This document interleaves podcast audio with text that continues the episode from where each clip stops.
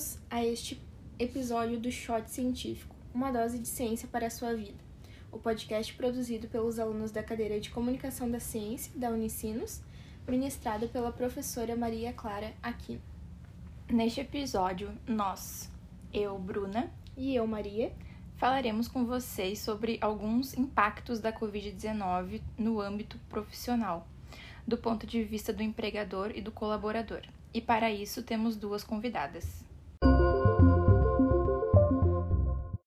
Nesse episódio, nós gostaríamos de trazer um outro lado que às vezes é pouco visto, sabendo que a Covid-19 nos, nos impactou numa demanda enorme. As pessoas tiveram que se adaptar à pandemia, aos autocuidados e com o próximo também. Além de todos que estão na linha de frente de toda essa jornada, os enfermeiros, médicos, profissionais da saúde principalmente, nesse episódio, porém, nós estamos trazendo reflexos que a pandemia trouxe no âmbito profissional dentro de uma empresa. Então, por isso, convidamos duas mulheres que viveram e ainda vivem isso no seu cotidiano. A nossa primeira convidada é a Cláudia, tem 38 anos, é formada em Ciências Contábeis e atualmente ela trabalha administrando uma empresa em que é sócia. Ela vai nos contar um pouco sobre como foi essa adaptação em tempos de pandemia e para a empresa e de que forma eles fizeram isso. A nossa outra convidada é a Rafaela. Ela tem 20 anos, é técnica em administração, graduanda em gestão de recursos humanos. Atualmente ela trabalha em uma empresa distribuidora ali- alimentícia no setor de saúde ocupacional, atuando como auxiliar administrativo.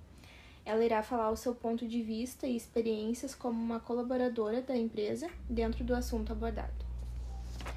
Iniciando então as perguntas. Há quanto tempo vocês trabalham na empresa que estão atualmente? Eu, como empregadora, já tô na empresa há 15 anos. Eu, como colaboradora, estou trabalhando na empresa faz três anos e um mês. Como foi como vocês, como indivíduo mesmo, se deram por conta de que, nossa, realmente estamos iniciando um período de pandemia mundial? Ah, nós nos damos conta pela televisão, pela mídia, onde começou, onde começou a, na verdade, assustar todos, né? Ah, independente de, de qualquer área que tu esteja, todo mundo começou a ficar muito apavorado. A gente não sabia, nunca tinha passado por isso. Claro, as pessoas mais antigas contavam de outras doenças que já teve, mas ah, nós, assim, que nem eu com 38, 38 anos, a gente não tinha nem noção do que, que seria uma, do que, que era uma pandemia quando teve H1N1 não foi divulgado assim na internet. A internet que ah, agora tá mais evoluída e ah, acabou assustando, né?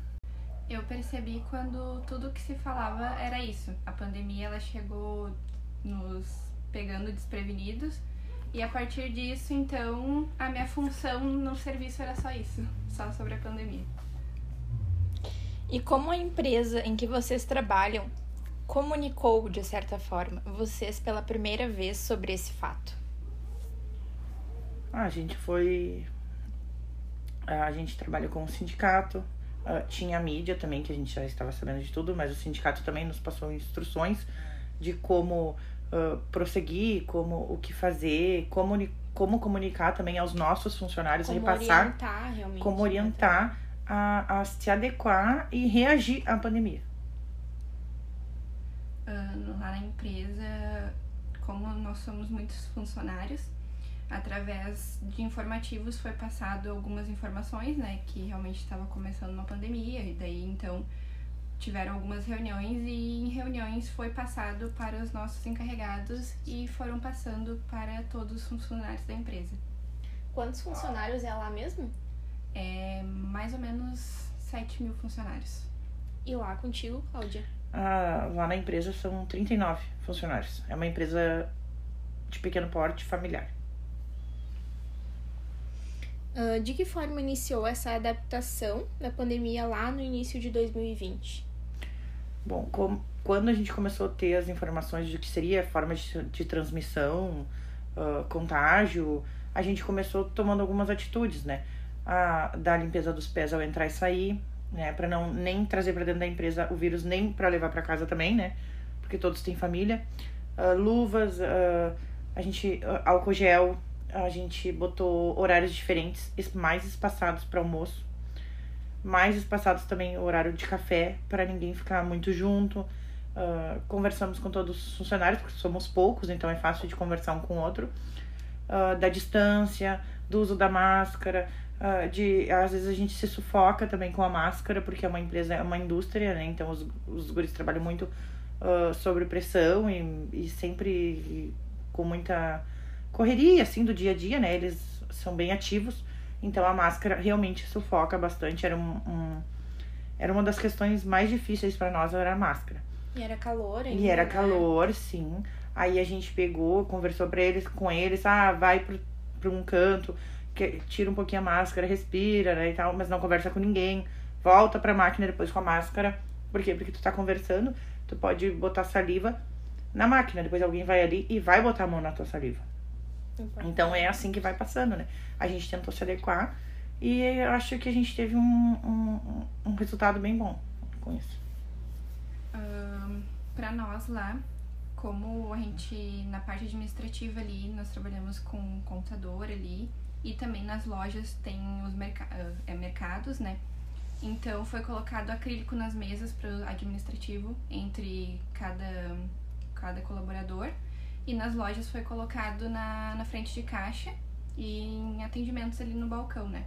E daí também teve horário intercalado no almoço e optamos também por trabalho remoto intercalando com o presencial. E vocês chegaram a ficar afastadas do trabalho? E se sim, quanto tempo? Não, eu não fiquei afastado. Nenhuma vez. Ah, Na empresa teve alguns casos, mas eu em específico não. No meu setor, foi, fomos os únicos que não chegamos a se afastar por completo. O resto da empresa se afastou, a grande maioria, pois, como nós somos da área da saúde, nós tínhamos muitas demandas e optamos então por ter os cuidados, maiores cuidados dentro da empresa, mas continuar ali trabalhando, porque a gente tinha que conseguir terminar as demandas do dia, pelo menos. Quando vocês voltaram, como foi a adaptação aos protocolos de segurança? Todos seguiam esses protocolos? Nem todos seguiam os protocolos. Isso levou um tempo até a gente conseguir fazer com que eles seguissem os protocolos, mas até hoje alguns não conseguem seguir o protocolo. E lá pra vocês teve alguma quebra de protocolo? É, sim. Ah, é difícil o pessoal, as pessoas a se adaptarem. Os funcionários de idade mais, mais avançada, todos se cuidaram e se cuidam até hoje. Os mais novos têm aquela teimosia. Ah, eu não vou usar, ah, não é obrigatório porque saiu, tinha saído uma lei que não seria mais obrigatório dentro da indústria. Então isso gerou muita polêmica entre eles, né? Ah, mas a gente deixou como obrigatório até hoje a máscara dentro da empresa, sim, né? Aí e eu acho que é uma questão de higiene também, né? Na verdade. Mas muita gente não queria, muita gente relutava para passar álcool gel nas mãos. Muita gente relutava ah, na hora do transporte, que são em carros, que todos, a maioria dos nossos funcionários são de esteio, a gente trabalha em Cachoeirinha. Então a gente vai de carro. Todos os funcionários vão de carro. Então são quatro pessoas dentro de um carro. Então, o que? Ah, o vírus é transmitido através do quê? Ah, da, um botar a mão no plástico ali do carro, ou tá sem a máscara. Então isso era uma briga bem constante. A gente botou álcool dentro dos carros também, para todos passarem. Pedimos ah, a colaboração, mas é difícil ter a colaboração de todos. E em relação à demanda de trabalho, houve alteração? Não, para nós não teve alteração na demanda de trabalho. Para nós lá houve muita, muita demanda no trabalho, mudou bastante para nós, porque acabamos que tivemos várias reuniões para definir muitos protocolos que vieram chegando do Ministério da Saúde e Ministério do Trabalho, então para nós houve uma grande demanda, assim. Ocorreu muitos casos de Covid na empresa de vocês? Ah, na empresa teve só apenas um caso confirmado de Covid. O restante foi só suspeita, mas nenhum outro caso confirmado. E a gente também fazia exames. Ah, ah, começou a espirrar. Qualquer início, a gente primeiro a gente pagava o exame particular. Aí se desse negativo, ah, ele ainda consultava o médico dele. Mas se desse positivo, já se afastava, mas só teve um positivo. Não tivemos muitos, mas tivemos alguns casos que a gente conseguiu diminuir através de protocolos criados com o tempo. E um deles era a ficha que todo mundo que falava, né, dizia que tinha algum sintoma, a gente dava essa ficha para a pessoa responder. Ela respondia e dependendo dos sintomas que ela colocava ali, a gente liberava elas para atendimento médico. E eles preenchiam essa ficha toda vez que eles retornavam de atestado com relação ao Covid ou do Covid mesmo. Então a gente tinha esse protocolo que a pessoa só poderia retornar se tivesse completamente bem.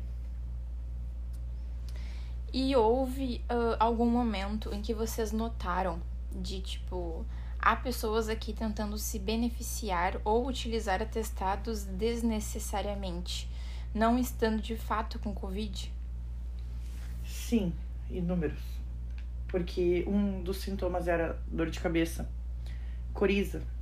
Então, se tu tem renite, tu tem dor de cabeça. Se tu tem renite, tu tem coriza. Então, as pessoas iam num posto. Uh, ah, eu tô com dor de cabeça. No início da pandemia, os médicos não estavam avaliando muito. Dor de cabeça? 14 dias em casa. Então a gente teve inúmeros atestados e todos os resultados negativos.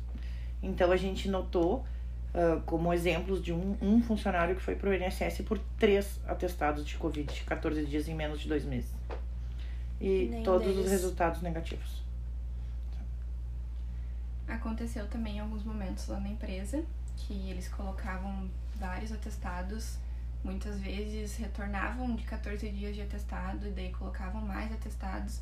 E também, como a Cláudia falou, muitos deles negativo todas as vezes que colocavam os atestados. Em relação à vacinação, todos que assim tiveram a oportunidade se vacinaram? Sim, na empresa a gente, quando começou a faixa etária ali, todos os mais velhos se vacinaram, assim, não, a gente não precisou nem avisar ou comunicar da sua idade uh, todos já tinham, tomavam vacina ou sábado ou domingo, ou de, a tardezinha depois de da empresa. Os mais novos são mais, assim, mais questionáveis, eles questionam tudo, então eh, tem alguns que não queriam tomar vacina, começavam a botar guerra política nisso, né, que tá totalmente errado. Então a empresa só optou em assim, ó, está vacinado, continua trabalhando, não está vacinado, a gente ia dispensar. Então, todos estão vacinados dentro da empresa. Nem todos queriam se vacinar no, no começo, né? Mas a empresa sempre optou em nos influenciar para fazer a vacinação, porque acreditamos que é o melhor, né? Então, elas sempre influenciaram a todos nós lá. E como que vocês veem em âmbito de comparação a rotina profissional de vocês antes da pandemia e agora? Acreditam que, mesmo sendo no pior cenário possível, houve evolução? Eu acho que houve. Na verdade, a pandemia veio para mostrar mais união até entre os colegas de trabalho, mais compreensão também, coisa que às vezes a gente não dava importância também no serviço, hoje em dia a gente dá. Até o conversar com o colega e também eu acho que a higiene melhorou muito. Porque na verdade eu acho que é, muitas coisas que veio do protocolo do Covid teriam que ficar.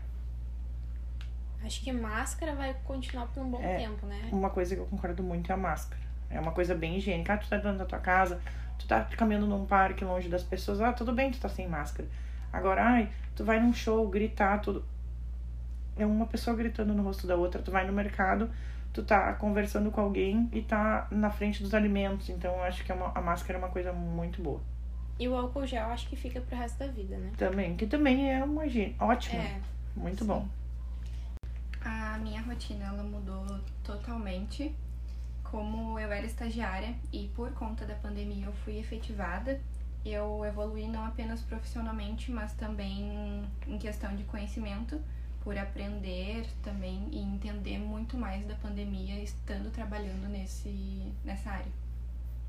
O que vocês têm a dizer para futuros empregadores e colaboradores após esse período em que vocês passaram? Bom, o que eu tenho a dizer é que todos valorizem os momentos vividos hoje, valorizem os seus empregos e os seus funcionários, porque estamos passando por uma pandemia que muitos perderam, as empresas perderam funcionários e, consequentemente, os funcionários também, que precisavam tanto de seus empregos, perderam. E todos perdemos alguém que gostávamos e amávamos. É, com certeza veio para uh, ah, uma coisa que eu toquei no assunto antes, veio, a pandemia uniu muitas, muitas pessoas. E sempre teve essa divisão entre a patrão e empregado. Lá na nossa empresa isso não existe. Eu sou amiga dos meus funcionários, eu conheço, eu convivo fora dali com os funcionários também. E ali na empresa a gente não perdeu ninguém. Mas na empresa que a gente, para quem a gente é o nosso maior cliente, no caso, 70% do nosso serviço é deles, morreram 15 pessoas e eles eram em 100 funcionários. Então foi muita gente. Pessoas que eu conversava, pessoas que vinham ali falar comigo, que eu tinha um contato direto e que um dia eu tava conversando, uma semana depois, ah, tá com Covid, ah, entubou, morreu. Então, a gente tem que ter mais, como se diz, é, empatia, né? Porque, porque eu, eu posso ser, a, ah, eu sou a empregadora, mas eu preciso do empregado. Eu não faço nada sozinha, eu dependo sempre de alguém. Então, eu acho que isso veio para ensinar bastante. E eu acho que de hoje em dia as pessoas vão dar mais valor, tanto do lado do empregado como do empregador.